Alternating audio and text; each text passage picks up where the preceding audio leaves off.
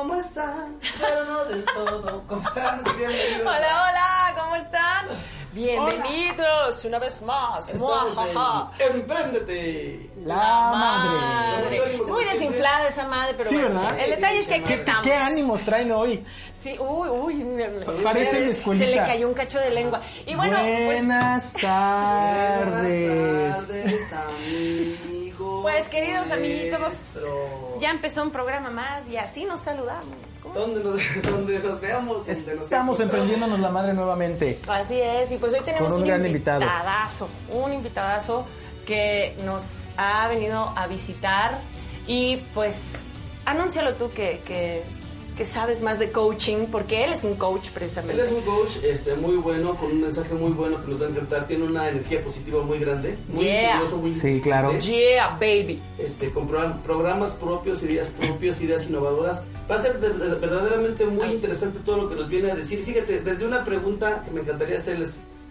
¿Tú a qué te dedicas, Dani? ¿A lo, que, ¿A lo que la vida te hizo dedicarte? ¿A lo que la vida te llevó? ¿O a lo que realmente amas? No, creo que sea lo que realmente amo. ¿Y en un porcentaje qué crees que la gente se dedica a eso? o- No, por supuesto que no. La mayor, el porcentaje está en lo, en la parte donde Pues la lo vida los pudo, colocó. ¿no? Ok, donde En lo que pudo, exactamente. Incluso estudian solamente porque esa carrera me va a dejar dinero. Perfectísimo. Entonces, amigos, todos aquellos que quieren ver que sí existe una forma de dedicarte a lo que realmente amas, que sí existe una forma de ser feliz, no se pierdan este programa porque Francisco Campoy nos va a hablar precisamente de eso. Y que precisamente, ¿te acuerdas que ahora que estuvimos con este, je- con Alan, Ajá. estuvimos a- tocando el tema? Totalmente. Sí, Así que, que de hecho nos comentabas que tu, este, el esposo de tu, de, de tu hija. Ya no hablemos de eso, hombre, ya se les olvidó. Ok, pues como ven, tenemos grandes, grandes invitados y hoy nos acompaña otro coach maravilloso. Así que no se nos vayan, damos en un breve descanso, regresamos. ¡Comenzamos! Este espacio es para ti. Empecemos a aprender. Estamos en el mismo barco y es el momento de actuar. Empieza ahora Espacio E. Empréndete la madre. Con ustedes, con Francisco. Francisco, bienvenido. ¿Cómo estás? Hello, hello. Es un verdadero privilegio tenerte aquí el día de hoy. Muchas gracias, el privilegio es mío. Muchas gracias. Y Este, gracias por haber, por haber asistido con este, con estos humildes servidores. Con estos artistas, ya cantan y toda la cosa. Y, bien. Así y es, buenos cantantes. Y ¿eh? buenos cantantes. Ambos. Buenos ambos. cantantes, Sí. muy bien. Muchas gracias por la invitación, gracias por Gracias, abrirme este espacio para que platiquemos, debatamos, este, nos divirta, nos div- div- Nos diviértanos. Nos ¿no? Ah, Muchas Diviértanos. sí, es que esos son los conceptos que venimos manejando, manita. ¿verdad? Conceptos bien, bien así profundos, bien interesantes, Bien bien exóticos. Viene exóticos. Exóticos. Son exóticos, muy bien. Y así de exóticos son los conceptos que nos vas a manejar, manito. Sí. Nomás al rato que los escuchen. Y van a ver que están bien No bonitos. Pero ya en serio. Primero que nada, Francisco, platícanos. ¿Quién es Fran- Francisco Campoy? Bueno, pues eh, mira, te platico un poquito acerca de mí, acerca de lo que he hecho. Fíjate, yo soy abogado, cabrón. Yo estudié Abogado. Derecho, Órale. sí, abogánster, yo estudié Derecho. en la- Alright. Mira, primero que sí se asume como tal abogánster, bien. No, yo no me asumo, yo estudié eso. Estudié para el, ar- abogánster. el arte de... El arte de la abogánstería, ¿no? Exacto. Fíjate que yo estudio Derecho y un día estando en pleno de la carrera, seguramente vas a escuchar varios que les pasó eso, de repente yo me di cuenta que ya no me gustaba. Me faltaban seis meses para acabar, estudié en la Libre de Derecho, me faltaban seis meces. Entonces de repente fue como, ¿qué hago de mi vida? Y se aparece un líder de multinivel maravilloso, ¿no? Y tú puedes ganar un millón doscientos cuarenta mil dólares al mes. Siempre y cuando me hagas ganar el triple a mí, cabrón. O no, 10 veces, Ay, güey. ¿no? Y, y me invitas uno a la izquierda y uno a la derecha y neta, neta, yo lo vi, te, te lo juro, yo cuando así, imagínate, ¿no? Se para en el escenario, se sube, empieza a hablar y dije, güey, yo quiero hacer lo que hace este tipo, ¿no? Entonces yo pensé que eso era y bueno, me encantó la idea, me metí a hacer multinivel. Al principio me fue bien, luego la verdad me fue muy mal. Nada que ver, o sea, la industria, tengo amigos que les va bien de multinivel, Claro. no tengo nada en contra del tema. Simplemente a mí no me fue muy bien. Y de repente, pues estando yo en este rollo, empiezo con una crisis de identidad, ¿no? De, ¿y ahora qué soy? A ver, multi- de abogado a multinivelero, ¿no? Eh, o, o a invitador de gente, ¿no? Este, mí- había unos amigos que me decían que si estaba en una secta. Entonces, no era ni emprendedor, era sectario, ¿no? Dale. Y entonces me meto al tema de, de- de querer emprender, empiezo a, ve- a vender cosas a través de internet, un software de marketing, y de repente este, voy yo en el coche, ¿no? Platicándolo con mi esposa mis sueños. ¿A qué le tiras cuando sueñas mexicano? No, pues yo quiero viajar en el mundo, yo quiero emprender, quiero cambiar las... Yo estaba por acá. Me dice, "Ay, oye, mi amor, ¿y a dónde vamos? No, pues al cine. No, güey, en la relación. Pues, ah, cuando alguien te dice, cuando te dicen, es- ahí es bájate del coche, Sí, ¿no? gancho al hígado. Gancho al hígado. y señores. Y entonces, pues, digo, pues, X, ¿no? Pues mira, pues no sé. Y lo único que se me ocurrió para ganar tiempo fue, mira, sí nos casamos, ¿no? Pero cuando compro un departamento dije, a huevo, ya gané tiempo, ¿no? Y me dijo mi esposa... Eh, Tienes sí, un mes para comprarlo. sí, tienes tres años para comprarlo. Yo no tenía ahorros, ganaba muy poco. Quiero que sepas que como emprendedor al principio yo ganaba mucho menos de lo que ganaban mis amigos abogados. Entonces, Claro. Todavía de una décima parte de lo que ellos ganaban, ¿eh? Claro. Décima parte, horrible. Sí, es real, es real. Y- Te creemos.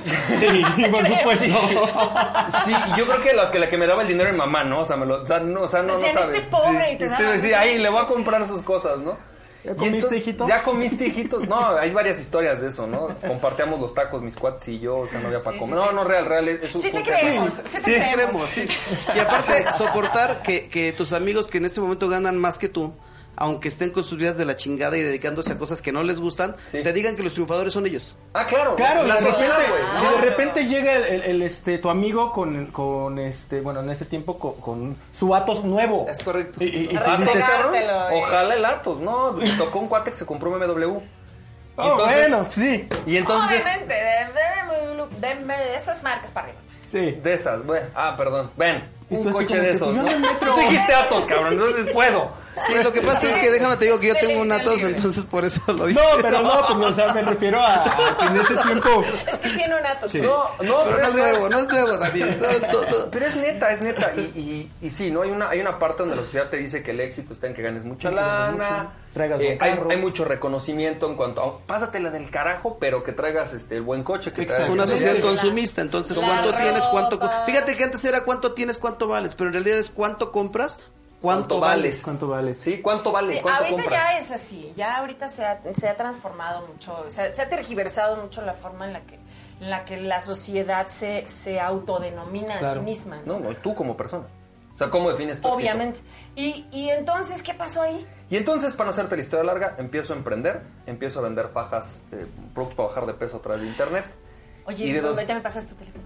No, ya no, es Ya que no ya no las me dedico no, eso. Nada más que Pasa. pasaron tres años y me compran la empresa. Órale. Entonces llegan un grupo de inversionistas y dicen, ahí te va, ¿no? Quítate que ahí te voy. La verdad fue un, un- así como, pues yo no estaba esperando eso, pero pues mi esposa me dijo, pues con eso te alcanza para comprar el depa, ¿no? Y yo, pues sí, sí me alcanza, ¿no? y Eh, entonces... po- porque a uno se le olvida, pero a la mujer... No, no, jamás, nunca. jamás, No, no, no. jamás, jamás, Sí, no, nunca jamás. le hagas una promesa a una mujer. No, jamás. Y entonces es ahí que yo empiezo, Sí. empiezo a coachar gente, me empiezan a llamar, me llamaron de varias universidades, oye, que da clases de marketing, oye, que asesóranos, que enséñanos a vender por internet, cómo es que le hiciste, no sabemos cómo le haces. Y entonces yo, a lo mejor va a sonar ridículo, yo hasta los prácticamente 27, 28 años no sabía que existía una cosa que se llamaba coaching. O sea, yo no sabía que existía ni coaching, ni capacitadores, ni entrenadores. Yo no sabía que eso existía. O sea, si me hubieran dicho eso a lo mejor a los 18 años, yo hubiera dicho, ah, eso es lo que yo quiero, ¿no? Porque Claro. yo siempre que yo quiero transformar vidas. Claro. Pero, pero ni siquiera sabía que eso existía. Entonces, yo empiezo a entrenar emprendedores. Me doy cuenta que muchos emprendedores, y ahorita vamos a platicar de eso, ni siquiera quieren emprender, quieren dedicarse a lo que les apasiona. Sí. Y entonces, eh, pues bueno, tengo mi empresa de capacitación, estamos muy contentos, eh, tenemos ya dos años y medio trabajando, está muy padre, lo, lo disfruto muchísimo, pero la parte más importante para mí fue darme cuenta que hay 80% de la gente que llega conmigo, son gente que me dice, yo estudié ingeniería, pero me quiero dedicar a la música. Claro. ¿no? Y estoy haciendo un restaurante porque algún día me quiero dedicar a la música y es como, güey, ¿por qué no mejor te dedicas a la música? De lleno, de una No, o sea, ¿dónde está la relación? Hago un restaurante y luego hago música, no hace sentido. Entonces, de ahí arrancamos y la verdad es que, bueno, pues estoy muy contento y, bueno, pues básicamente es un poquito acerca de Sí, historia. otro día hacemos otro programa de cuatro horas, te lo explico. Porque sí hay una respuesta. Sí hay, sí hay manera, Sí, sí, sí hay hay manera. forma, sí existe, ¿no? Pero bueno, básicamente eso soy yo, ¿cómo ves? Me Wow, parece perfectísimo. muy interesante. ¿Te puedo preguntar algo? Sí. Cuando te compran tu empresa y Sí. te empiezan a pedir asesorías, Sí. en ese momento tú tenías claro qué hiciste bien y qué hiciste mal, o hasta en ese momento empiezas a hacer un, re- un balance de cómo, le, cómo, cómo funcionó. A ver, del marketing sí sabía. Del marketing lo tenía muy claro, ¿no? pero de la vida no. De la vida sí empecé a, hacer, a irme para atrás, a decir, oye, a ver, espérame, güey. ¿Qué hago yo haciendo o sea, eh, una consultoría de marketing para una empresa inmobiliaria? Me gusta, güey. O sea, quiero hacer esto toda mi vida, ¿no? Y el cliente hablándome, oye, este, es que no me gustó cómo me quedó el anuncio en el Facebook. Y yo, si no se trata de que te guste, se trata de que venda, ¿no? Sí, Sí, que claro. Se trata de que funcione. La mayoría de la gente no quiere que funcione, quiere, Quiere- Quiere que le quiere- que le guste, ¿no? Sí, y ya sabes, el nombre de mí, este nombre porque me recuerda a mi hijo, este color porque son los colores de las Chivas o de la América, este, y, y, y sí, se va algo que le vendería a él, algo que él compraría, no algo que se vendería al público, pero eso es el Sí, que sabes, Dani. pero pinches clientes, eh, sí, yo lo sé, lo sé, lo bueno, sé. de hecho la parte más cañona es una vez me tocó una, una- imagínate junta, ¿no? Imagínate la junta. Y llego y, oye, pues este es el plan, así, así estamos viniendo. No bajen la campaña. ¿Por Porque qué? A mi esposa no le gusta. Ah, que la... Oye, espérame, ¿tu esposa sabe del tema? No. ¿Es experta? No. ¿Vende? No. Entonces, perdón, pero ¿qué chingados le haces caso a tu esposa? O sea, qué bueno que tu esposa opine, me da mucho gusto, pero tu esposa no es experta en el tema. Si, si funciona, déjalo. Entonces, yo empecé a vivir estas frustraciones y decir, bueno, ¿por qué me frustra, güey? O sea, ya van dos veces, ¿no? Primero la abogacía y luego ya con mi propia empresa también. ¿Qué pasa? Y sí, realmente me empecé a hacer un recuento y decir, güey, ¿sabes qué? Yo soy un shifter. Claro. ¿Qué es un shifter? Un shifter es una persona que estudia una cosa y se dedica a otra completamente diferente.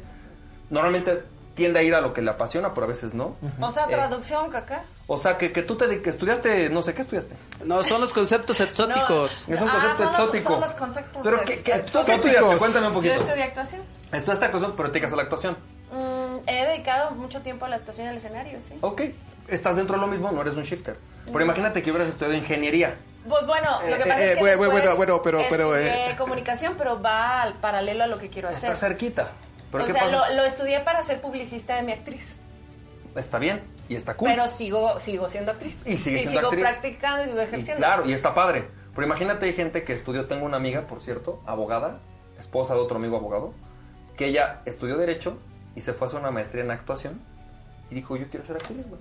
Eso es un Sí, shifter. na- Nada que Ya. ver. Sí, o sea, No, o yo, sea, yo entiendo, por ejemplo, total.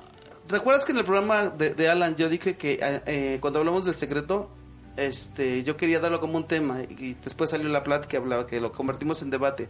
Me quiero regresar a esa parte porque sí, yo creo que todos en algún momento de nuestra vida vamos a donde la vida nos tire y donde salen las oportunidades y donde ves que puedes sobrevivir, ¿sí?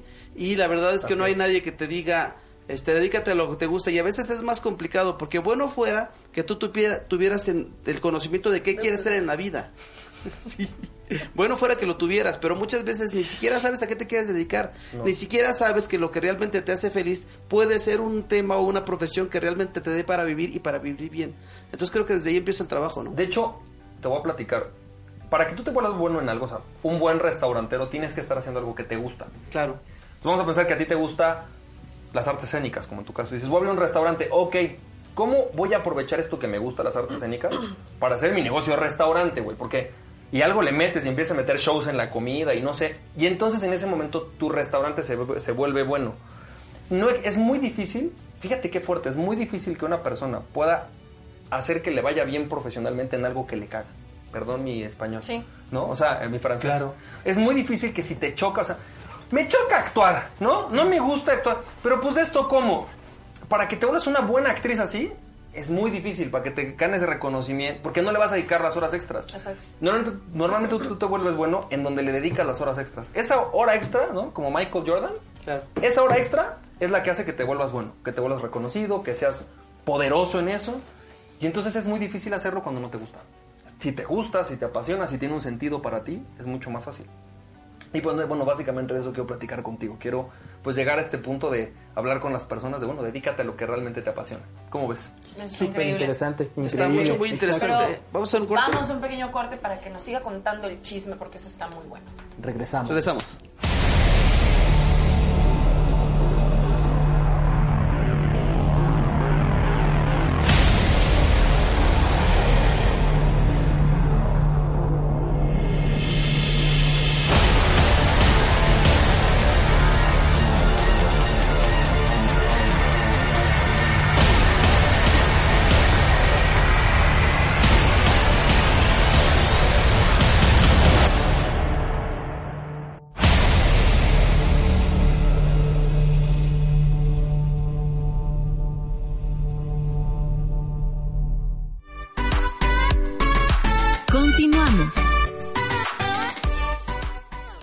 Continuamos, amigos. Esperemos que te la estén pasando bien. Estoy tartamudeando mucho hoy, veamos que de costumbre. Sí. Pero bueno, este es que. Es que, Es que no te sé. las tomas La directas y sin, al- y sin hielo. Es que estas horas de la noche ya no. Ya no. Ya no. Ya no operas. Ya no operas. No es cuando empiezo a operar más bien, pero todavía no despierto. Sale, pues entonces estábamos con que tú nunca pensaste No. en ser capacitador ni nada de esto, pero te No. gustaba transformar a la gente. Sí. Y luego, ¿cómo descubres que eso también es una forma de vida? Mira, forma de la primera vez que yo di una capacitación fue estando en la libre de derecho. Yo en primero de en segundo de la universidad empecé a darle clase de regularización a los de primero. Y dije, ay, esto está, está divertido. Está, está chido, ¿no? Pero un día me voy a, eh, me invitan, ya pasando toda la parte que empiezo a asesorar gente, me invitan de una universidad y me dicen, oye, ¿por qué no vienes a dar un diplomado de marketing digital? Y dije, órale, va, güey, ¿cuánto me pagan? 8 mil pesos. dije, 8 mil pesos es un montón. Yo lo vi como un montón por hacer lo que me gusta hacer, ¿no? Es como, Claro. neto, es como 8 mil pesos por jugar videojuegos, va, güey, yo voy, ¿no? Y entonces era un fin de semana, voy y este, dije, oye, está bueno, ¿no? Me, me, me reitearon, me calificaron los alumnos y salí con un 9.9, con dije, ah, no, pues yo creo que sí sirvo para esto. Yo siempre pensé, quiero que sepas que para poder dedicarme a dar entrenamientos o dar coaching o dar capacitación, necesitaba como tener o muchas canas, ¿no? Claro. Siempre pensé como las canas o los fans, ¿no? Dije, güey, o, o libros publicados, ¿no? Así, libro bestseller de bla, bla, bla, bla, ¿no? Siempre me imaginé así. Y de repente, eh, pues yo empiezo a ver que no, ¿no? Que realmente era bueno, que la gente me escuchaba, a pesar de que estaba más chavo a veces que ellos. Y voy al segundo año a hacerlo y de repente empecé a hacer números. Dije, esto no está bien como negocio. Dije, a ver, a mí me dieron 8 mil pesos, pero calculé y dije, la empresa que me trajo, o sea, la universidad, más o menos por esto, sacó como 200 mil baros, ya me pagó 8 mil. Dije, no, no es negocio, ¿no? Sí, es negocio, pero para ellos. Exactamente, entonces ahí yo también empecé a darme cuenta que muchas veces cuando quieres dedicarte a lo que te gusta, también tienes que saber hacerlo negocio. Sí, Afortunadamente yo sabía la parte del marketing, empiezo a mercader y dije, así, y empecé vendiéndolo por internet. Primero era todo en todo online, no tocaba a nadie, ¿no? O sea, no había, no había tacto. Empiezo a venderlo en línea, se empieza a hacer negocio y de repente digo, oye, ¿y presencial? Pues presencial. Y entonces, pues así es como empiezo a hacer esto, ¿no? Empiezo a, a capacitar a toda esta gente, empiezo a trabajar con ellos y ahí me doy cuenta además lo que te decía. Empiezo a preguntar, oye, ¿tú a qué te dedicas? No, yo soy ingeniero, pero decidí que quiero ser diseñador. Ok, güey. Me tocó un diseñador que decidió ser abogado a los 40 años. O sea, lo, lo contrario. No, yo Oh, me di wow. cuenta que a mí lo que siempre me ha gustado es discutir. Lo vi en el derecho. Mi mujer es abogada, empecé a ayudarle. Me encanta su chamba, güey. Yo quiero hacer eso. Órale, Bolas, este cuate ni sabía que no, que él puede ser abogado, pero bueno, órale, pues dedícate a ser abogado. O sea, que normalmente pasa al revés, ¿no? Pasa de lo, de lo ordinario a lo creativo, pero este cuate vino de lo creativo a lo más ordinario, o más, un poco más cuadrado, más tradicional. Dije- o dijéramos lo más rutinario, ¿no? Lo De más- alguna manera es como lo más, lo más rutinario. Conocido, técnico. ¿no? Además, es, eh, da, ma- da miedo porque es fletarte a estudiar 4 o 5 años este, leyes. Fácil. Y entonces a los complicado. 40 años Empieza. empieza, eso es lo Aunque que nunca da- es da- tarde, da ¿eh? miedo, ¿no? Ojo que nunca es tarde. No, nunca es No, tarde, no es tarde, pero pero da no miedo. es lo mismo que, que, que, por ejemplo, si yo soy abogado, meterme a otra cosa como, no sé, un Pero- hobby pero que fíjate- me va a llevar no, no, no toda una carrera. Aquí entra lo interesante. Fíjate cómo lo, cómo lo expresaste. Da miedo ponerte a estudiar cuatro años algo. Si yo, si me lo dices a mí, no me da miedo, me da pánico. Qué hueva, porque no me gusta el tema, ¿vale? Pero si yo estuviera, si yo fuera un apasionado del derecho, Claro. para, pero no, no sería que hueva, sería, ah, caray, y conforme voy leyendo, ¿por qué no lo encontré antes? Y voy continuando y, y es como voy descubriendo mi camino, ¿sí? Pero fíjate lo fuerte, acabas de decir algo, es da miedo. O sea, indiscutiblemente Claro. cuando tú tienes un camino recorrido haciendo algo. eso es a lo que voy. Y llegar a decir, oye, espérame, espérame. A ver, le pasa a los 25, pero te pasa a los 40, ¿eh? O sea, tú llegas a los 40 y dices, "Mm, ¿qué crees? Ya, no- ya me di cuenta que no quiero ser actriz, quiero ser, no sé, eh, vendedora de seguros. Estilista. Estilista. ¡Pum! O sea, es- tengo que aprender el tema. Claro. Y además tengo que volverme lo suficientemente bueno para generar una cartera de clientes para poder vivir de ello. Claro. O sea, sí da miedo. Sí, porque es un cambio muy radical. Es y un aparte cambio si muy eres fuerte. una persona que económicamente te fue bien, tienes que trabajar rápido para por lo menos ganar lo mismo que estás ganando en es. este momento. Porque Eso además, esa es otra. En, hablábamos un día en un curso de persuasión que lo más difícil para el ser humano es bajar de estatus. O sea, tú no tienes problema en subir de estatus. No. Pero uno de los miedos más fuertes del ser humano es cuando, oye, tengo una pareja, estoy estable con mi pareja, en el momento que me divorcio, cambio de estatus. Y eso puede disminuir mi estatus y, ah, me da miedo. Lo mismo con la carrera. O sea, de- y sobre todo con las carreras de prestigio, ¿no? O sea, pero si yo soy médico, ¿no? Mis papás eran médicos, mis abuelitos eran médicos. So y ahora voy a ser multinivel. ¿No? ¿Y qué estudiaste? Pues nada, para ser multinivelero. ¿Y qué vendes? No, pues estas pastillitas. ¿no? O sea, da miedo. Da, da totalmente, da muchísimo miedo. Y entonces... Y estás de acuerdo que tiene que ver también con un prejuicio, no solo familiar, sino social. Entonces ahí sí entra una problemática que imagino como coach te has de enfrentar a cada rato. ¿Qué haces con la gente que de alguna manera tiene esa pasión, pero justo está en este borde de saltar al vacío, a lanzarse o no hacerlo? Porque invariablemente nos topamos en un momento en nuestras vidas, y creo que tú lo mencionaste al principio, con este conflicto existencial, ¿cómo lo trabajas? ¿O cómo apoyas a tu gente bajo esta óptica de este conflicto existencial? Sobre todo, ¿cuál es el primer paso? Primer Que creo paso. que es el más difícil. Paso número uno. Yo ya lo hice dos veces en mi vida. O sea, tengo 34 años, lo hice a los 23 y luego a los 28, ¿no? O sea, lo hice dos veces. El primer paso es identificar qué es lo que no te gusta de lo que estás haciendo. Claro. ¿Ok? Decía Einstein, me gusta mucho usar esta frase, que si él le pusiera un problema, el 95% del tiempo lo utilizaría para entender qué problema es y solo el 5% para resolverlo. Ahora, déjame hacer un paréntesis. Me encuentro por todos lados esta solución mágica del emprendimiento. O sea, ¿no te gusta lo que haces? Emprende. Ah, emprende, emprende es la solución para todo, ¿no? Eh, te- Es que está de no- moda. ¿No tienes lana? Emprende. Emprender no se Claro. necesita dinero. Digo, yo no sé cómo lo hizo Mark Zuckerberg, ¿no? Pero bueno, si no era con dinero. O sea, si necesitas dinero para emprender, necesitas una inversión, necesitas trabajar, ¿no? Para ello.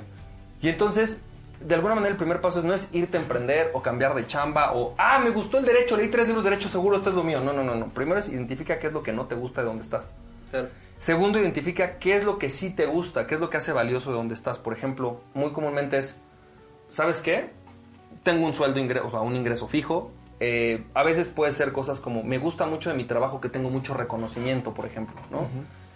Y entonces, una vez que identifiques qué es lo que no te gusta y qué es lo que sí te gusta, creo que el paso más importante es empezar a identificar cómo sería tu trabajo ideal.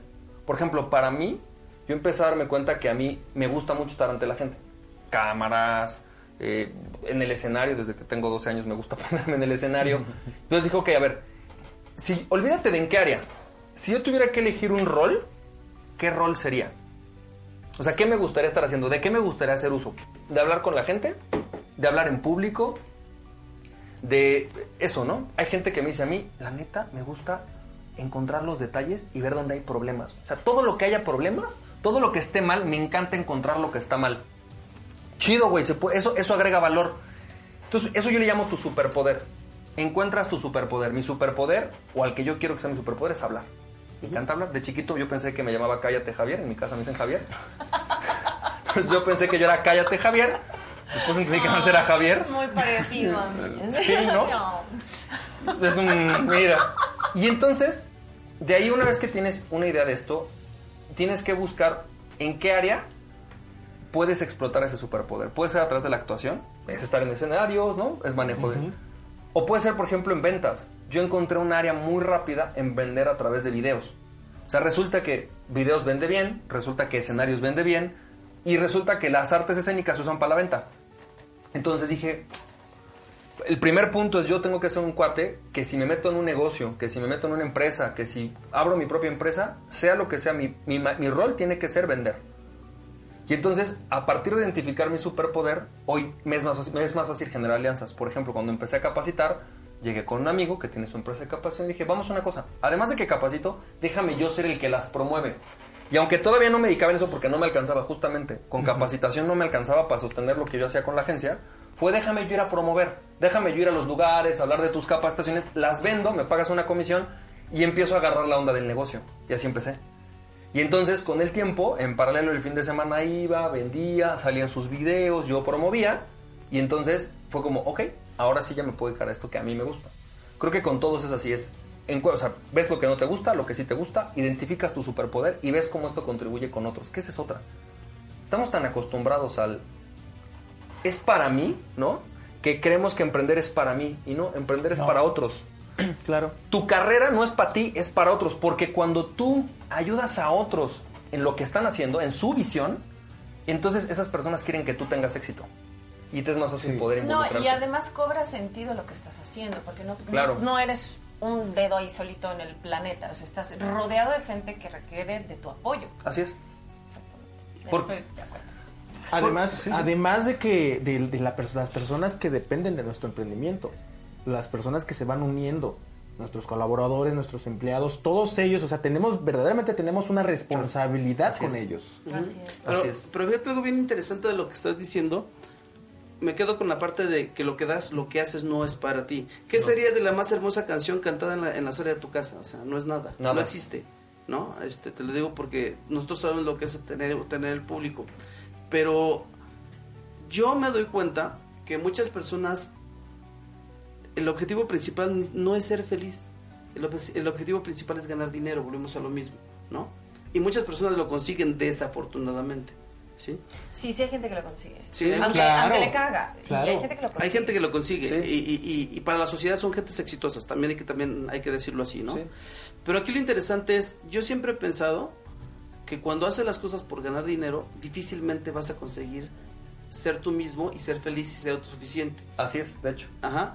¿Por qué? Porque cuando el objetivo es ser feliz y cuando el objetivo es cambiar vidas, el dinero cae por añadidura. Cualquier cosa que tú hagas bien te va a dejar dinero. Te guste o no, también esa parte es, es interesante. Cualquier cosa que hagas bien te va a generar dinero. Entonces el dinero no es tanto problema. Y aparte para vivir se consigue.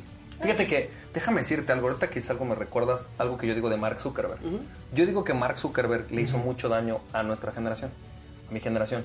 Mark Zuckerberg tiene mi edad, es billonario, ¿no? En dólares Sí. el vato. Y yo, yo digo que nos hizo daño porque cada vez más conozco gente que dice, pero si Mark Zuckerberg pudo, ¿por qué yo no? Claro. Porque él estaba en Harvard, él tenía un amigo millonario que le financió el negocio, él es un genio. O sea, hay muchas razones por... Si Mark Zuckerberg Sí, hubiera nacido en Sudáfrica, en un barrio segmentado, dudo que Mark Zuckerberg sería el Mark Zuckerberg que O, conocemos. o en México, O- aquí. o en Me- a lo mejor, no, no sé. Aquí lo Pero- secuestran, ¿no? O sea, Sí, pero viene No, algo... y no es por hacer menos, pero No, claro los que no. recursos y Claro los que no. accesos son diferentes. Sí, por y, y si no me crees, hay un libro que se llama The Outliers, que si lo lees, de eso habla. Pero la parte importante es esto. Si tú te das cuenta, Mark Zuckerberg no hizo su empresa por el dinero. O sea, Mark Zuckerberg es un cuate que, igual que Bill Gates. Él no dijo, yo voy a ser millonario y voy a hacer mi empresa. No es. Me encanta la lana, me gustan los negocios, me gusta el varo, sí. Pero voy a hacer mi empresa porque... Y entonces sale un Steve Jobs, o sale un Bill Gates, o sale un Mark Zuckerberg que te dicen, porque en el caso de un Steve Jobs, quiero derrotar a esta gente que viene de traje. Me choca la gente de traje. Listo. Entonces hizo su empresa, ¿no? Y quiero llevar la tecnología, voy a hacer una revolución de tecnología. Está cool. La realidad es que son pocos, muy pocos, los que inician, sobre todo desde abajo, ¿no? Clase media, clase media Claro. baja, ¿no? Como nosotros, ¿no? Una empresa, nomás por, por hacer lana, a ver qué deja más dinero. ¿Cuál es la siguiente oportunidad para hacer más lana? Nada más por eso es muy difícil que tengan éxito. Claro. Tienen éxito cuando encuentran un, a ver, quiero hacer esto por otros, sea lo que sea, llevar tecnología, ponerles una casa y quiero ganar lana por ello. Está bien, eso está cool. Y mucha gente lo hace. Y el mejor ejemplo es Mark Zuckerberg. Claro. Así es. y fíjate cómo lo dijiste, perdón. Eh, Perdón, pero vamos a un breve espacio. Creo que tenemos cápsula, Cápsula con, con Catalina Davis. Catalina Davis. Y Bien. regresamos para que nos siga platicando, que está muy interesante. No se nos vayan.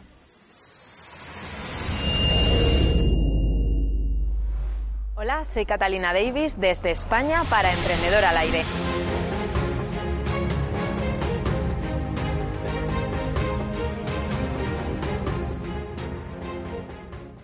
Y hoy vamos a hablar sobre la pasión, eso que te motiva a encontrar tu verdadera misión de vida, eso por lo que te levantas cada mañana, lo que realmente quieres hacer, por lo que vibras, porque si no, la vida no tendría ningún sentido.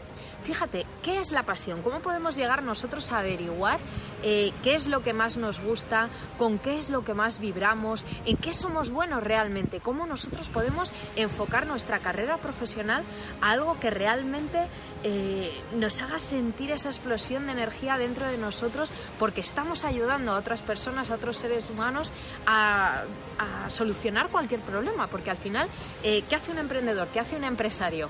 encontrar soluciones a los problemas que ya existen. Con lo cual, eh, tenemos una responsabilidad, todos los empresarios, muy grande en encontrar nuestra verdadera misión, nuestra verdadera pasión y enfocarnos en ello para no morir con la música dentro. Porque, fíjate, si hoy fuese el último día de tu vida, ¿Estás satisfecho con lo que has hecho? ¿Qué legado estás dejando? ¿Realmente ayudaste a personas a transformar sus vidas? ¿Les diste una solución a sus problemas? Si es así, enhorabuena. Si no, este es el momento de comenzar. Así que vamos allá, vamos a ver eh, cómo podemos nosotros llegar a averiguar cuál es nuestra pasión. Bueno, lo primero es, ¿qué te gustaba de pequeño? Cuando eh, tus padres te llevaban a clases eh, extraescolares, ¿había algo que te gustaba más? La pintura, el baile, el fútbol, el baloncesto. ¿Qué te gustaba? Bien. La segunda, en el colegio, ¿qué asignaturas aprobabas casi sin estudiar? De estas veces que dices, bueno, me lo leo un poquito y enseguida apruebo. Ahora bien, ¿en qué se te pasan las horas que no te das ni cuenta, que realmente eh, de repente miras el reloj y dices, Dios, pero ya han pasado tres horas, ahí estás en flow. ¿Qué es en flow?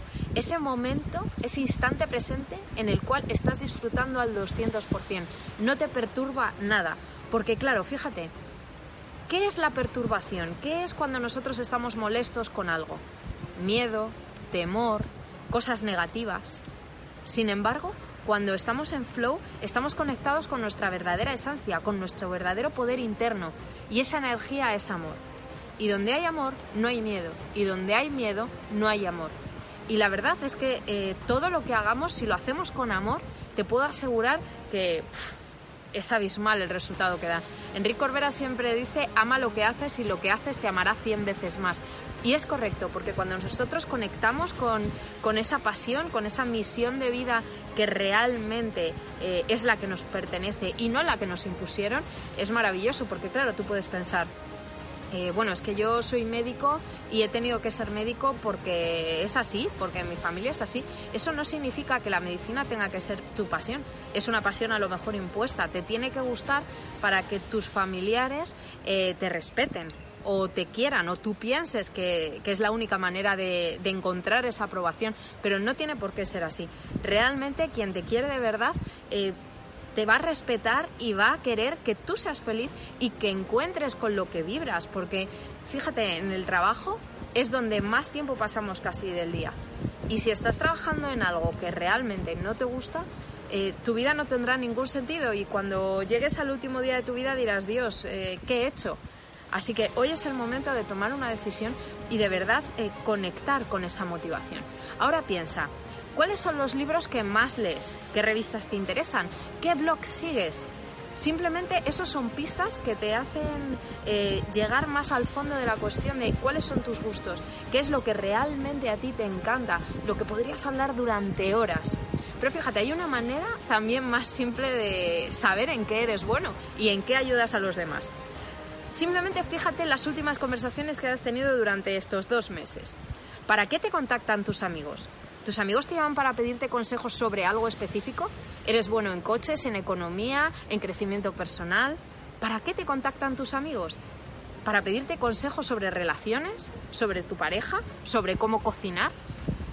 Realmente la gente que hay alrededor de nosotros sabe cuál es nuestra pasión, sabe en qué somos buenos. Muchas veces para nosotros nuestra pasión es algo normal, porque es lo que mejor se nos da hacer, con lo cual nosotros no vemos el potencial que hay en todo lo que podemos llegar a hacer, porque lo hacemos a la primera, sin necesidad de ayuda, es súper rápido, bueno, a lo mejor puntualmente alguien te puede ayudar, pero es innato en ti, con lo cual tú a lo mejor no le estás dando ese super valor que tiene a todo esto que tú sabes hacer.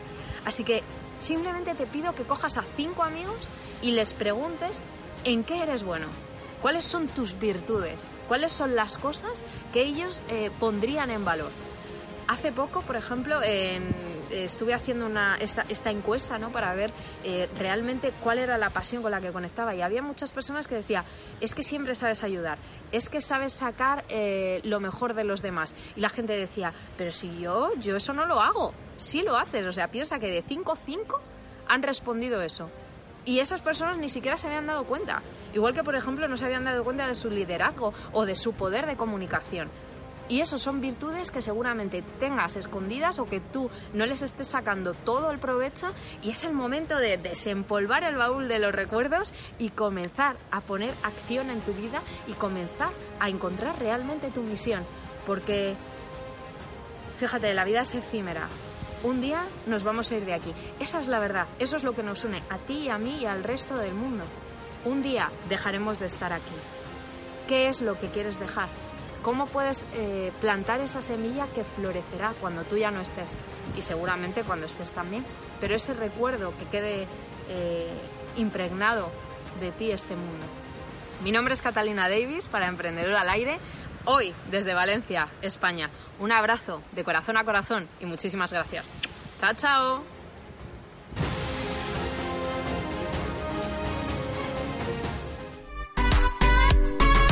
Continuamos. Y estamos de vuelta con ustedes. ¿Qué, tal la cápsula de Catalina? Interesante, muy interesante. Que por cierto, saludos allá a España. España. Besos. Saludos A ver a la cuándo madre nos, patria. que a ver cuándo nos mandas los tickets para ir a verte. A la hija. Y a ver cuándo organizamos esa, esa entrevista, por favor. Aunque sea virtual. Aunque sea virtual, exacto. Querida Catalina, estás más que invitada, ojalá podamos ir a entrevistarte o que tú vengas y aquí te entrevistamos en México, así que ah, por No, favor, mejor vámonos anótalo, todos para allá. Vámonos todos para allá. Vámonos, allá te alcanzamos. Vámonos, vámonos. allá te pagamos alcanzamos el, próximo mes, no pasa Lo nada. único que te digo desde ahorita para que no haya bronca es que yo le voy al Barça. ¿eh? Eh, no, y, y ¿saben qué? Emprendedor al aire paga los viáticos. ¡Eh! Bien, Yeah. Me Ni siquiera nos escucharon, estás bien. Eh. Producción No, de- dejaste No, el que pasmados. calla otorga, El que otorga, que ya, calla otorga. ya ya, ya se rió y esa sonrisa la tomamos como un sí. Bueno, entonces estábamos Pero a ver, con- muchachos, a ver, a ver. Ahora sí, vamos a hablar. regresando al este, tema. Entonces estábamos con que lo primero que hay que hacer es hacer un análisis de qué es lo que no me gusta de lo que estoy haciendo Sí. y cuál sería mi trabajo ideal. ¿Y cuál es mi superpoder? ¿Cuál es mi ah sí, Para ¿no? que yo pueda aportar valor. ¿no? Entonces un análisis de dónde estoy parado y de cómo está mi situación actual. Así es. Porque solamente sabiendo dónde estás puedo decidir cómo le voy a hacer para ir a donde quiero ir. Claro, y también, eh, a ver, imagínate esto, imagínate que esta silla te queda incómoda, Claro. ¿no? Y de repente dices, oye, ¿sabes qué? Esta, esta me- no me gusta, César, te la cambio, ¿no? Y de repente hacemos el cambio de silla y voy a la otra y también me queda incómoda. ¿Por qué? Porque no sé qué me incomoda de la silla. Entonces, si yo sé que lo que me incomoda de la silla es que es negra, pues no agarro esta que también es negra, ¿sabes? Eh, eh, eh, la clave es primero saber qué me incomoda de dónde estoy. Incluso aunque tengas una empresa. O sea, una vez se me acercó un señor que tiene una empresa que le va bien. Me dice, odio la empresa. porque La heredé de mi papá. No me gusta. La estoy tronando, no sé por qué. Pues porque no te gusta, güey. O sea, Empezando por ahí, ¿no? Empezando por ahí. Entonces, no, no te busques otra silla incómoda. Pero ¿no? fíjate que es, es hobby, creo que, creo que nuestra idiosincrasia como mexicanos es hobby estarse quejando, no importa de qué y no importa por qué, pero hay que quejarse, ¿no? Entonces, No estoy de que- acuerdo, no, no es cierto. La No me gusta que me lo digas. No, no me gusta que hables así. No, no, sí, no, no, me hablas muy fuerte, Sí, muy golpeado. es Háblame de decirte suavecito. que Es que soy norteña, perdóname la vida. Pero bueno, el detalle es que yo lo que he observado es que cuando este, vas a trabajar este tema, sí es importante que dejes a un lado la queja porque es como un lugar común, ¿sabes? Entonces, aquí sí, si vas a hacer un estudio, un análisis de qué está pasando con tu vida, deja a un lado la queja y de verdad sé honesto contigo mismo, obsérvalo, porque dentro de este análisis hay que ser muy honestos y aparte a veces no sabemos o es muy doloroso ser honestos con nosotros Es mismos. Sobre todo eso, es muy doloroso. Es, es La muy confrontante. Es decir, ¡oh! Exactamente. E- ¿Sabes? Exponerte a ese espejo e- es lo. es- cuesta trabajo. Y No verte en el es fácil. Y. Sí. y ahí está también la maestría del coach, ¿no? O sea, bueno, si te va, ya te vas a asesorar, bueno, pues ya, mijo, encuérate, ve, ve, ve qué es lo que está pasando Pero ahí fíjate, adentro. qué ¿no? divertido. Verte en un espejo es duro. Yo me voy otra vez a la parte blanda. Sí, primero te dejo que veas la parte dura, pero después en ese mismo espejo voy a hacer que encuentres las bondades de Las tu bondades, reflejo sí, Es lo que te y digo. tus superpoderes. Claro. No, no nada más es llegar y decir, aquí esa es otra, ¿eh? Algo que pasa es que, y ahorita vamos a hablar si quieres del oportunismo este, Sí, eh, sí. emprendedor, ¿no? Que ahorita hablamos de eso, pero fíjate que es muy común que cuando tú empiezas a tener un resultado malo y luego otro malo y luego otro malo, por ejemplo, una chamba que no te gusta, otra que no te gusta, otra que no te gusta, o al revés, una chamba que no me gusta, abrí mi negocio y me fue mal, abrí otro me fue mal. Lo que empieza a pasar es se, se genera un falso espejo, es una crítica, ¿no? Seguro soy tonto, yo no sé por qué a mí me toca esto, yo no me lo merezco, realmente seguramente no soy lo suficientemente bueno. O sea, viene un diálogo crítico y, Y, te generas funciona. una historia, exacto, te generas una historia que a veces tiene que ver con un lugar común, a veces ni siquiera has sido capaz de observar, que a lo mejor te da miedo enfrentarlo o como muchos dicen, tener éxito.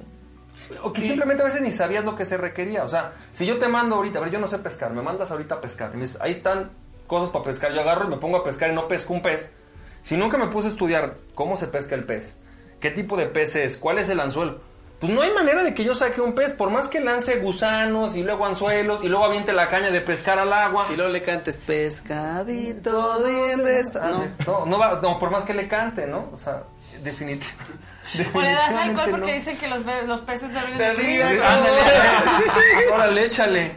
Sácatela de ron, ¿no? Exacto. Sácate el bacacho. ¿No? Pero bueno, aquí el detalle Bacacho y bacalao no se llevan. No se llevan.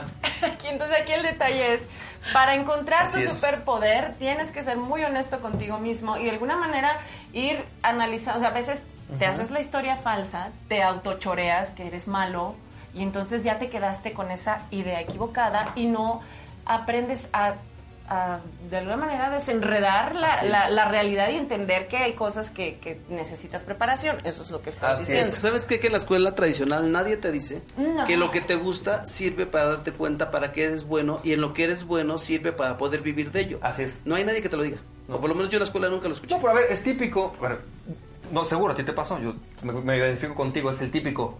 Isa, ya cállate. Siéntate. ¿No? O sea, yo, yo les digo un día, no les digo, ¿sabes algo? Un día descubrí que hablar sirve para vivir de ello. O sea, puedes Fíjate, vivir de fíjate. hablar. Fíjate nomás Qué de lo que me chingón. regañaban. Está chido, ¿no? Qué Puedo chingón. vivir de hablar. O sea, a ver, espérame, ¿no? Nada más espérame, porque si no sueltas te reviento, Dani. Resulta que Is siempre la estamos callando. Nosotros Sí, a ella, ¿eh? Sí,Nosotros a exactamente. Y ella ella. vive de hablar. Y ella vive No, de hablar. sí, sí, No sí. me, no No, me, de no hecho, me la frustres, El programa vive de ella. Sí, claro. Sí. ¿Por qué crees que Sí, si ¿por no qué crees fuera que por esta mujer, este No estaríamos aquí. ya- No, ya. No estaríamos aquí. Definitivamente. No, no es cierto. Pero bueno, volviendo al Ahora entiendo tema por qué no hablas de villano. No, no, pero bueno, el detalle es que a mí, bueno, yo me identifico en esta historia porque cuando yo era niña y en la escuela yo amaba cantar, bueno, soy, músico también, soy cantante, entonces me la, las maestras se la pasaban callándome y a veces había una bien aguerrida que me aventaba así el borrador, así, cállate.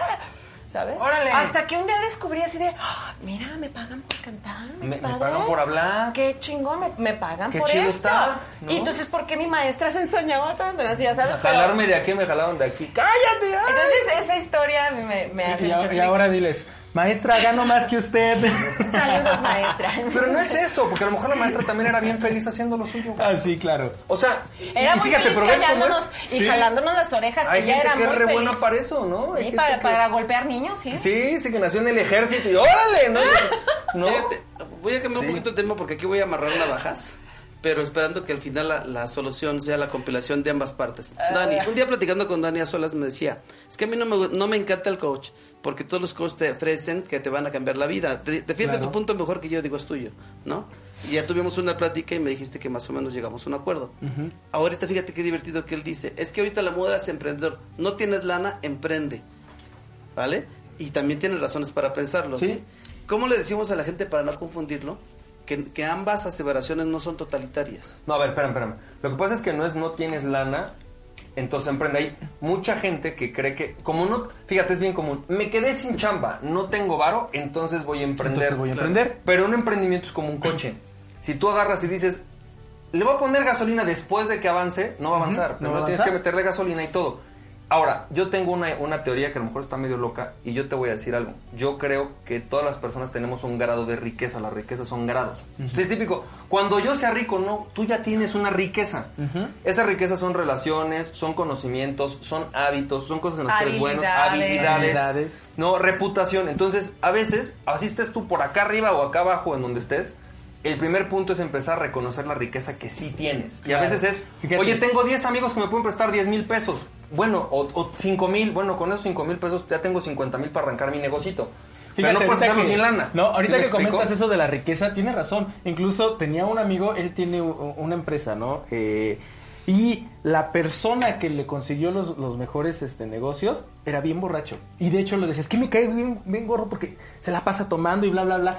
Pero es el que más negocios me ha conseguido. En sus borracheras siempre me jala Claro, gente, y me jala cliente. gente, y me jala gente. Y esa era su riqueza de él. Esa era su riqueza. Sí. Las relaciones que él había Las construido. relaciones que había construido esa Y persona. fíjate que qué bueno que lo mencionas, porque hay mucha gente que piensa que no tiene nada, así que ojo, es importante observar alrededor y ver Claro. qué es lo que tienes y como dice nuestro querido amigo, observar en qué áreas puedes potenciar lo que ya tienes. Y ahora, así es. ¿cómo observarte tú, porque si observas a lo otro, lo que la otra persona es, comparar, a lo mejor yo, eh, César podrá tener las mejores relaciones y yo no las tengo, pero entonces ahí vivo frustrado porque quiero vivir como él. Y se trata de detectar lo que yo tengo, no lo que Y él fíjate, tiene. que, y fíjate que eso es algo, eh, que ese es también otro deporte nacional, la envidia. Señores, dejen de ver y perder el tiempo en lo que hacen los demás. Observen mejor lo que ustedes tienen y cómo capitalizarlo. ¿Cómo Claro. nos capitalizamos, Francisco, ahora con esto? ¿Cómo nos Ya, capitalizamos? ¿cómo- ¿A o sea, ya, me, ya me decidí que voy a saltar y que voy a ser estilista, porque yo estudié actuación, pero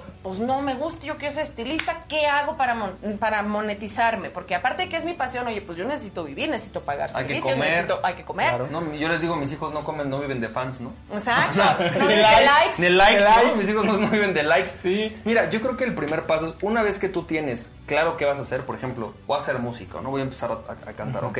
Lo primero es encontrar cómo esto aporta valor y a quién le quieres aportar valor. Es muy importante encontrar un grupo, se llama nicho, de personas a las que les vas a aportar valor. A veces puede ser, mira, como músico, voy a ayudar a la gente que quiere enamorar a su esposa, a escribirles canciones con su historia y a grabarles un video y eso lo voy a poner. Ok, ya estás viviendo de la música, ¿no? O voy a empezar a buscar gente que le gusten, eh, no sé, a lo mejor para sus 15 años, voy a empezar a hacer tal. O sea, eso es empezar, es empezar a buscar a quién le sirve lo que tienes. Y una vez que tienes esto, eh, hay varias formas de promoverte. Definitivamente, bueno, tú como marketer digital sabes, ¿no? Definitivamente el mundo del marketing digital es súper bueno. No tanto Claro. porque sea barato o no sea barato, sino porque puedes llegar a gente muy específica. Muy específica. Exacto. Puedes llegar a novias de bodas a las que les voy a hacer su música. Entonces es llegar a esas personas muy concretas, ¿no? Segundo, creo que un punto, yo, yo estoy como muy en contra de los fans, por ahí luego los mercados digitales me odian, ¿no? Eh, No soy tanto de decir las redes sociales te van a salvar. Creo que lo que tienes que hacer es tener un sistema de ventas. Claro. Eh, tienes que empezar a identificar cómo promoverte. Claro. El otro día una amiga que decidió hacer su consultora y es muy introvertida, muy tímida. La mujer más brillante que conozco, la persona, la persona más brillante que conozco es esta chava, es muy brillante, pero es muy tímida. Dice, es que yo no puedo abrir mi negocio porque, o sea, me da pavor ir a buscar clientes. Le digo, a ver, no lo hagas tú. Búscate un cuate, o sea, tu superpoder es que eres muy inteligente. Ya. Búscate otro cuate que tenga el superpoder que tengo yo, que es ir a buscar personas y que te traiga a los clientes. Le das una lana por los clientes. Ay, ¿a poco no necesito ir a buscarlos yo? No, no, O sea, sí, cuando tú no tienes esa habilidad, ¿no? Que hay personas que no la tienen. Bueno, pues entonces asóciate con alguien. O hay personas que sí la tienen, pero no lo quieren hacer, no les gusta. También, pues no les gusta. Tú sabes que búscate alianzas. Cuando tú no- de, de- de la gente adecuada. Entonces, bien decían, ¿no? O, o adquieres tú la habilidad o buscas a alguien que ya la tenga. Cuando tú no la quieres desarrollar, búscate a alguien que tenga la habilidad y asóciate Claro. con esa persona y asegúrate de tener un sistema de marketing o un sistema de ventas. Eh, por ejemplo, en el caso de Mark Zuckerberg, que es muy, muy conocido por todos, el cuate te- tenía un sistema de viralización de su plataforma. O sea, el cuate no se hizo famoso porque es, nada más porque sí, es porque encontró un nicho y el cuate empezó a crear un sistema que le decía a la gente, ¿te gustó? Sí, recomiéndame a cinco. Y se empezó a hacer viral y se empezó a hacer viral y se empezó a hacer viral. Ese era su sistema de marketing. Él supo hacer su sistema de marketing. Hay veces que es con otras personas. Entonces creo que eso es muy importante. O adquieres, o adquieres tú la habilidad o buscas a alguien que la tenga. Pero si tienes, buscas a alguien que la tenga, tienes que aprender a repartir el pastel. Claro. y eso es Claro. muy importante. ¿no? Creo que el repartir el pastel es importante. Este, y creo que un primer pu- otro, otro punto importante para todas las personas es eh, saber que lo importante no es lo que tú haces, sino lo que el cliente necesita. Es aprender a ver qué es lo que tú como cliente necesitas y por qué estás dispuesto a pagar. Y una vez que tengas, que yo tengo una solución para eso, entonces, pues puedo iniciar mi negocio. Creo que eso es, es clave. Eso está padrísimo. Diste en un punto mm, así Oye, exacto. Oye. Francisco, y hablabas también de el oportunismo del emprendedor, el, el opor- el oportunismo del emprendedor o dentro del emprendimiento. ¿Cómo es eso? Pues mira, yo estoy viendo aquí a los de producción que me están como queriendo cortar. ¿Qué te parece si lo vemos para el siguiente, la siguiente Ok, cápsula? no ¿Será vaya a ser, no vaya a ser. ¿Cómo ves? Regresamos con el oportunismo en el emprendedor. Regresamos con el último bloque. Sí. Más fácil.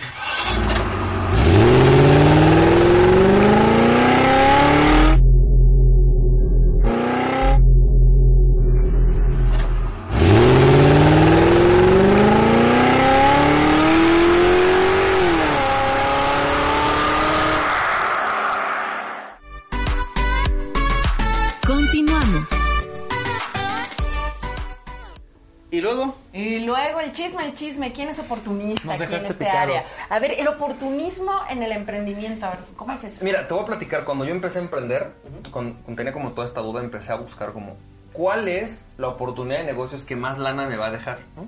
Y entonces me empecé a encontrar, y seguro a lo mejor gente de aquí... Un food truck, ¿no? Así No, como, o el- "Un no, food pero puede ser truck". food truck. No, es- esas son de las mejores. No, estoy hablando de gente que te dice que si el Forex o que si te ponga a hacer marketing de afiliados. o- hay mi- hay un- una manera de gana dinero haciendo, llenando encuestas. O sea, Sí.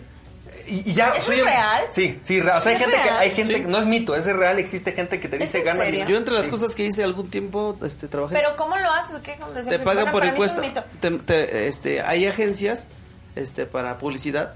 Mandan, ah, forman un equipo, los mandan. Este, a mí me mandaban con cinco o seis chavitos. Yo tenía que No, bueno, eso en tus tiempos. Ahorita es por internet. No, es por Bueno, internet. por correo electrónico. Sí. Sí. Te Y- llega la encuesta No, y todavía tú me tocaba a- por- de puerta por puerta o en una dulcería o buscabas gente con determinadas características Sí. y les hacías las, la- las encuestas y te pagaban por cada... No, pero ahora encuesta. espérate, ahora, ahora es al revés, ahora te pago porque las llenes tú, o sea, porque tú lle- Y entonces resulta que ya soy emprendedor. No. Porque ya lleno encuestas, Porque lleno, porque lleno encuestas, ¿no? O sea, que es de altísimo valor. O sea, no. No, yo he visto, sí. tómate los mejores cursos llenando encuestas. Nosotros Sí. te los regalamos. Eso voy, es como no.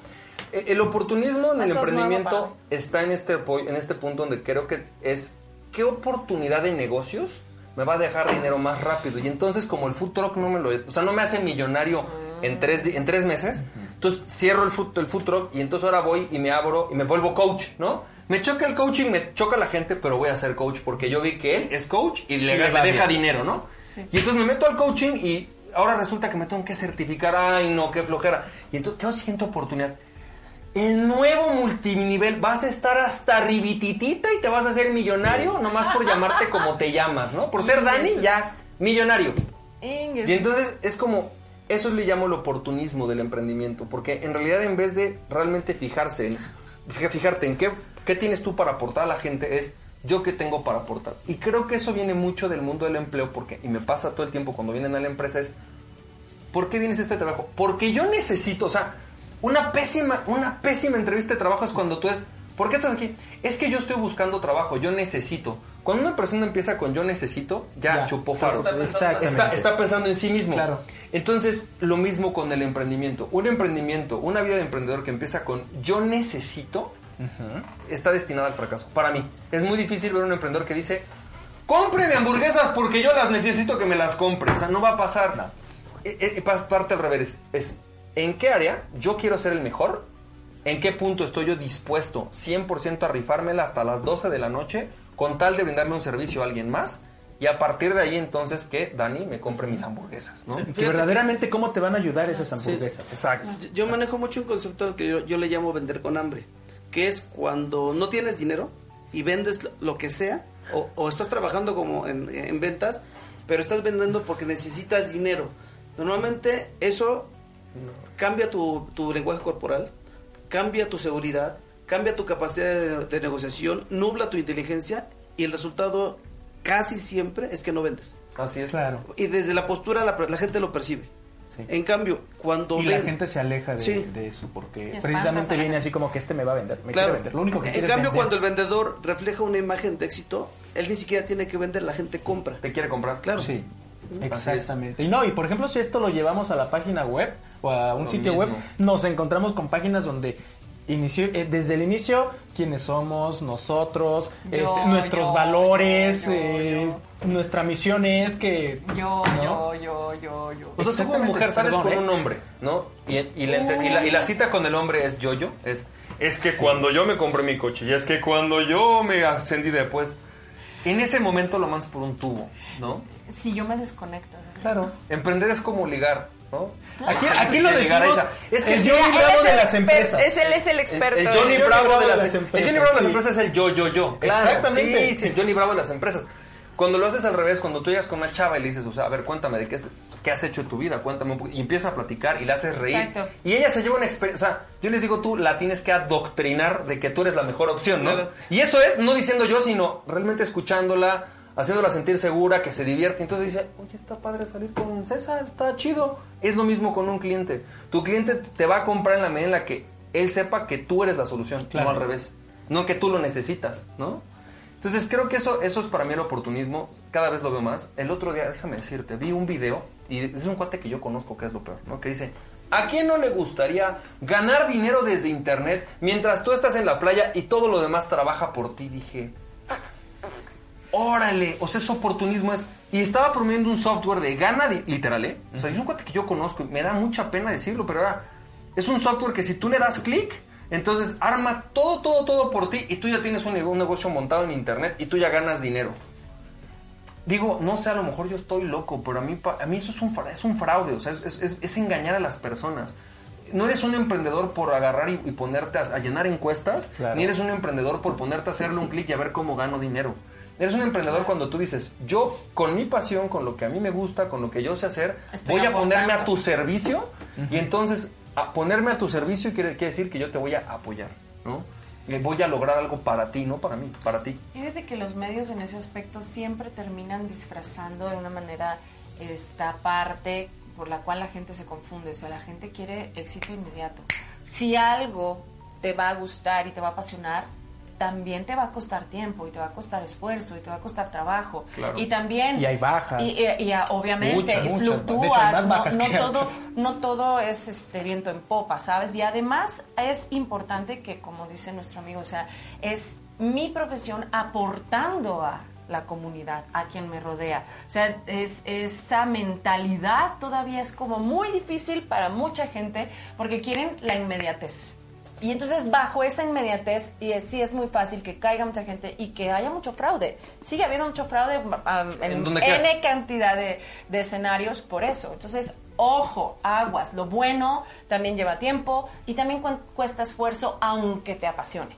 Ah, Hay un libro de, no sé si conocen a John C. Maxwell. John C. Maxwell tiene un libro que se llama Las 21 leyes irrefutables del liderazgo y hay una que se llama La ley del proceso. Y en la ley del proceso él cuenta la historia de que él estaba en un seminario y hay un cuate que toma todas las notas, ¿no? Y le dice, y él le dice al cuate, le dice, mira, felicidades, si tú quieres ser un conferencista, lo vas a hacer, porque él quiere ser conferencista, lo vas a hacer, vas a ser conferencista, solamente te va a tomar 20 años. Su juez se queda viendo así y le dice, sí, si tú quieres ser conferencista, nada más te va a tomar 20 años. ¿Pero qué son 20 años de tu vida si vas a hacer lo que quieres? Y entonces el cuate le dice, no, ya no estoy seguro si quiero ser conferencista, ¿no? Algo así. Entonces él dice, no, Titubea, realmente, ¿no? si tú quieres ser conferencista es eso, ¿no? Si tú quieres...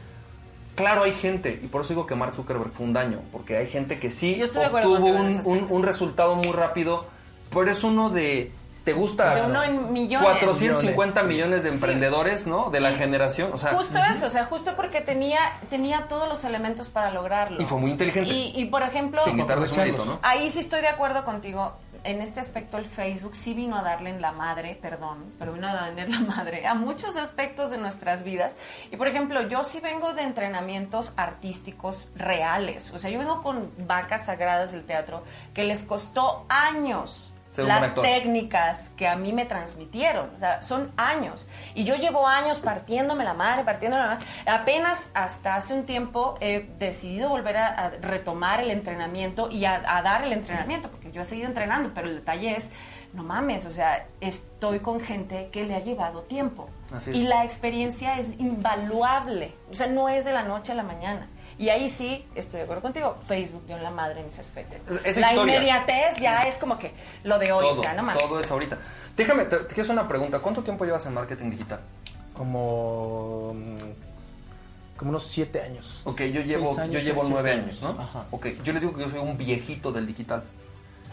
Soy un abuelo. Es o sea, un vintage del Soy un vintage, ¿no? Yo empecé, yo empecé en 2009 en el marketing digital, Ajá. ¿no? Son prácticamente, prácticamente nueve años. No, entonces más, porque no, sí, perdón. eh, yo empecé en el 2010, de hecho. Marketing ah, bueno, digital. pues nueve, entonces ocho sí. años. Tienes Ajá. ocho años, yo nueve. Bueno, somos viejitos del tema, o sea, somos dinosaurios, del, en verdad, dinosaurios. No, sí, o sea, claro. En marketing digital en México, no, no, ni siquiera tenía nombre de marketing digital cuando No. yo empecé, Ni para que me entiendas. sabían que era eso, No. tenía otro no, nombre. no tenía ni nombre, o sea, no existía nombre para lo que yo hacía. Y entonces es cuando de repente dices, oye, a ver, espérame, espérame. Yo hoy, diez, nueve años después, casi diez años después, cuando yo les transmito, porque es lo que hago mucho en mis entrenamientos, les transmito algunos de estos conocimientos, literalmente estoy tratando de resumir 10 años de trabajo, que en el digital 10 años es mucho, porque es un, un- un mercado que cambia mucho. Cambia. Imagínate cuando, cuando tienes 30 años en algo, como tus, como tus profesores. O sea, para convertirte en un buen actor, no, pues un López Tarso, No, o sea... no, te toma Está- preparación. está muy y así cañón. es la vida. En los emprendimientos es lo Está muy mismo. cañón. ¿no? Necesita un tiempo. Entonces, creo que a veces el problema es que queremos, que creemos, ¿no? Que necesitamos tener un emprendimiento hoy, que funcione hoy, porque yo lo necesito. Y así no va a jalar. Es la No, neta. es- te digo, eso es lo que te vende también aquí. O sea, te metes a Facebook y ves caras sonrientes con dinero y piensas que así va a cerrar. No, no, no. Ahí sí estoy de acuerdo. Aquí- que aquí hay una el cosa proceso es lo, es que, lo- que me gustaría decir. Eh, Facebook tiene cosas buenas y cosas malas como cualquier Increíble, plataforma, claro. ¿no? El asunto no necesariamente es Facebook, sino lo que tú haces con la información, la forma en que procesas la información que recibes de Facebook. Pero de aquí viene un poquito lo que Dani ha dicho todo el tiempo. La forma más eficaz, aparte de encontrar tus capacidades, es buscando capaci- capacitación con la gente adecuada. Así es. ¿no?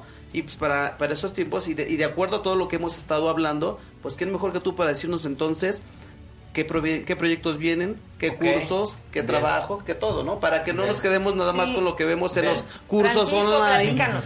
Bien, pues mira, te platico un poco. Nosotros tenemos una empresa que se llama Emprende Tú. Emprende Tú es una empresa que justamente se dedica a lo que yo llamo son dos tipos de personas, los solopreneurs y los shifters. Un solopreneur es cualquier persona que normalmente de forma individual o con un socio busca vivir de su conocimiento. Pueden ser desde abogados, coaches, consultores, músicos, actores, todos esos para mí son ¡Eh! solopreneurs. ¡Eh, actores! ¿no? Eh, y shifter es una persona que estudiaba una cosa y se dedica a algo totalmente diferente. Entonces somos una empresa especializada en ayudar a esa gente a vivir de lo que les apasiona, a vivir de su conocimiento. Tenemos un entrenamiento que se llama Acelera tu negocio, es un entrenamiento de tres días. Está súper, súper, súper chido. Eh, en ese entrenamiento les enseñamos cómo llenar talleres. O sea, tú quieres llenar talleres de marketing digital. Bueno, yo te enseño una estrategia y una metodología para que tú, específicamente para llenar sa- salas con personas que te quieran comprar y que puedas vender tus coachings, tus talleres, tus sesiones, tus cursos, lo que tú quieras vender como servicio, que lo puedas hacer. Está muy chido. Eh, viene ahorita, ¿les puedo platicar de este? Sí. ¿Alguien ha oído hablar Venga, de TED venga. Talks? No, ¿qué ¿No, es eso? ¿no saben qué son las TED Talks? Pláticas TED. Yo no. Sí, sí, sí, claro. Ah, TED, Talk. Las TED Talks, Sí, ok. sí, sí. Las TED Talks, Ya, para que si no lo conoce el público, son unas pláticas muy, eh, muy importantes a nivel eh, internacional. Hoy hay gente que sale Sí, ahí, Carla muchos famosos. un canal de TED. Exactamente, entonces fíjate que nos juntamos con un cuate que es experto en desarrollar a ponentes de TED Talk.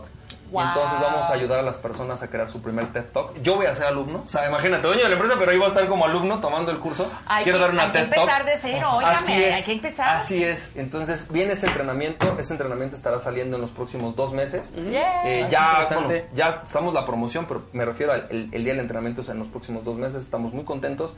Y viene otro entrenamiento en el cual vamos a ayudar a las personas a identificar qué tipo de emprendimiento es el que tienes que hacer, eh, cuáles son tus virtudes para emprender, si todo este autoconocimiento y que tú puedas crear algo que es muy importante, que es tu camino hacia la riqueza, ¿no? Eh, donde tú puedas definir qué tipo de emprendimiento es el correcto, cómo emprenderlo, qué rol deberías de asumir en, los empre- en tu emprendimiento. Y es un poco, yo le llamaría como orientación vocacional, pero para emprendedores, ¿no? Padrísimo. Está muy chido, son uno de los proyectos que tenemos este año y bueno, pues Y si ¿Y nosotros dónde, queremos- dónde- dónde te encontramos? ¿Dónde- ¿Cuáles son tus en páginas casa. para...? Aquí, mira, aquí está. Aquí estoy, Una, un dos, gusto, ¿cómo estás? Un, dos, tres por Francisco.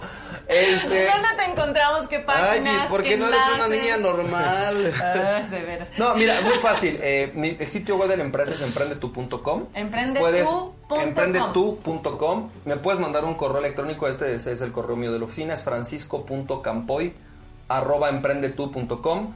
Tengo mi Twitter, que es el de es Francisco Campoy. Tengo mi Instagram, Fcampoy. Y tengo mi página de fans de Francisco Campoy. Possible. Este, sí, aquí estamos en el Facebook. Eh, ¿Qué más? Pues bueno, obviamente nos puedes contactar eh, también a través del correo de soporte. Queridos ¿no? amigos, también pueden escribirnos al enlace que tenemos También. aquí abajo. Inmediatamente también Francisco se puede contactar con ustedes. Estamos al pendiente. Y bueno, para encontrarte, porque obviamente si tienes pues todo este despliegue de, de- de talleres y de entrenamientos, pues es importante que la gente sepa. Si no, mandas un, mensajito en los comentarios y tú les respondes. Sí, mándanos. gusto, un- claro ahorita sí. ponemos un enlacito a todas nuestras nuestros este, Perfecto. Amigos que nos ven. Y todos los comentarios que dejen. Sí. Pues, Francisco, ha sido un programa- platiquen. respondiendo. Fue un programa, verdad, muy, muy, muy padre. Muy padre. Muchas gracias por estar con gracias nosotros. Muy, muy bueno. Invitación abierta. Sí, sí, sí. no, Esta es tu casa cuando tú quieras. vez, Si nos Gracias. quieras compartir. Cuando Sí, no, y- quieras. Y, fíjate que Francisco, o sea, viene Francisco y vienen cada uno de nuestros amigos y nunca terminas de hablar, aunque parecieran los mismos temas, nunca terminamos de sacar cosas nuevas, No, de compartir sale. cosas nuevas. Gracias por compartirnos cosas nuevas. muchas gracias a ti. Y pues que no sea la primera vez. No, que sean muchos. Muchísimas gracias, la verdad. Además me la pasé increíble. Estuvo muy ¡Eh! divertido el, programa. Muchas gracias a todos ustedes por estar viéndonos aquí. Y bueno, pues ahora sí que empréndete la mano. ¿no? Empréndanse la madre. Y hay plataformas para que se entrenen, para que vengan. Empréndase la madre, señor y señora. Muchas gracias. Pásesela bonito. Y adiós. Hasta luego. bye, nos estamos viendo. Estamos en movimiento. Estamos aprendiendo. Estamos emprendiendo, pero por hoy estamos finalizando el programa. Esperamos contar contigo en la próxima emisión. Espacio E. Empréndete la madre.